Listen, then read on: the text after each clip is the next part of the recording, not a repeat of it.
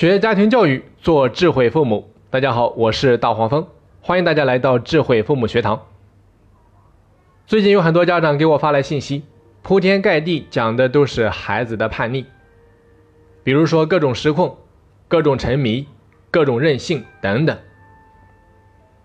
那作为一名教育工作者，当面对这样的一些问题的时候，更多的是一种无奈。其实，一个医生最大的悲哀，莫过于面对一个奄奄一息的病人，却无力回天。这就好比医生面对台湾首富郭台铭的妻子林淑如的乳腺癌，面对浙江商界巨子王君瑶的肠癌，面对乔布斯，面对罗京，面对姚贝娜，面对梅艳芳，这些人都曾经苦苦的哀求医生：“求求你救救我吧。”给多少钱我都愿意。就好比当年的王君瑶，在医院里面因为绝望而歇斯底里的撒钱的情景。各位试想一下，当一个人的生命即将走到尽头，钱也不能够挽救他的时候，钱算什么？不过就是一堆废纸而已。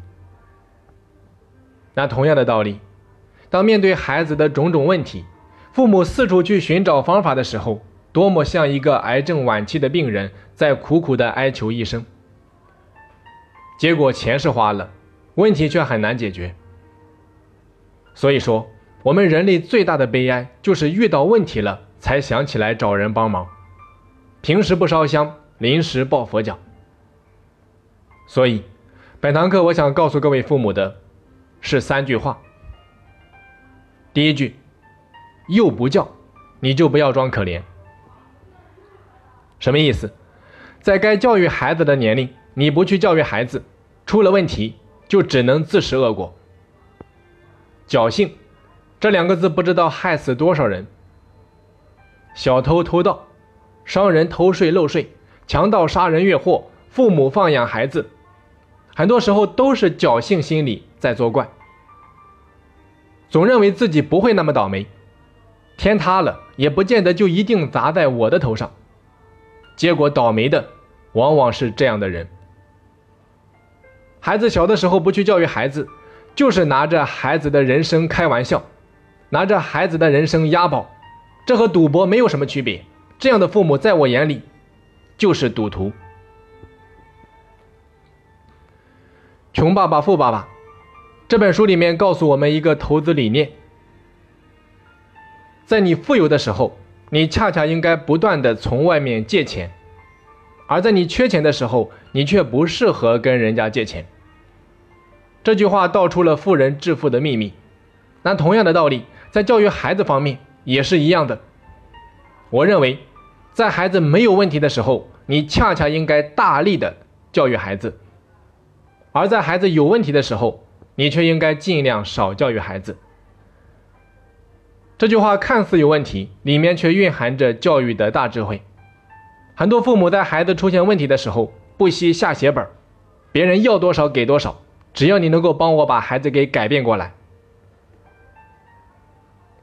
可是，在孩子没有问题的早期，别人劝他学学家庭教育吧，劝他买两本家庭教育的书籍学一下吧，他们怎么说？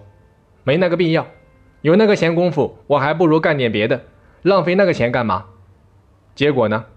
自己挖坑，自己往里面跳。那今天之所以讲这番话，更多的是说给年轻父母听的。因为聪明的人总是用别人撞得头破血流的教训当成自己的经验，让自己少走弯路；而无知的人总是凭着侥幸心理，把别人撞得头破血流的道路再走一遍，撞了南墙。还不知道回头，这就是区别。所以选择权就摆在你面前，如何选那是自己的事情。再来看第二句话，不要为了孩子放弃你的事业。为了孩子放弃自己事业的父母太多太多，有大把的，他们打着陪伴孩子这样一个正义的旗号，到处宣扬正义。号召身边人向他们看齐，结果呢？我们在他们身上看到了太多血淋淋的事实，非但没有教育好孩子，还让自己变成了一个受害者。这一类父母在教育孩子方面，在我看来是刻板的，是不够灵活的，因为他们的世界里面非黑即白，有了黑就不可以有白，有了白就不可以有黑，所以他们总是把事业和教育孩子放在对立面上，认为两者不可以并存，必须要牺牲一方才能够成全另一方，所以他们才会牺牲自己的事业来成全孩子。表面上看这是一种伟大，可实际上呢，是一种绑架，会给对方造成很沉重的心理负担。那同样，对自己的人生也是极为不负责任的。所以我想讲的是，哪怕你已经做了全职妈妈或者爸爸，也请你改变观念，你不是因为孩子而放弃了自己的事业，而是在你看来。当下对你来说最重要的事业就是教育孩子，这跟你为了孩子放弃事业是两种完全不同的概念。为了孩子放弃事业，那是一种牺牲，牺牲是一种绑架，双方的关系是畸形的。而后者呢，则是在继续打拼你的事业，只不过这份事业的内容就是教育孩子。所以，对于全职妈妈和爸爸来说，这个观念一定要转变过来，你不是为了孩子牺牲了事业，而是把教育孩子当成你人生最重要的事业，因为这两者有着本质的区别。再来看第三句话，不要为了事业而放弃你的孩子。第三句话和第二句话有着直接的联系，我想通过第三句话向大家传递一个概念，那就是平衡。平衡为什么这么重要？因为在我看来，不平衡就会失控，不平衡就会有心理落差，不平衡就会产生情绪，不平衡就容易丧失理智。大家仔细想一下，其实人的一生都在不断的平衡各种事物之间的关系，就好比事业与婚姻、冲突与矛盾、欲望与责任、付出与索取等等。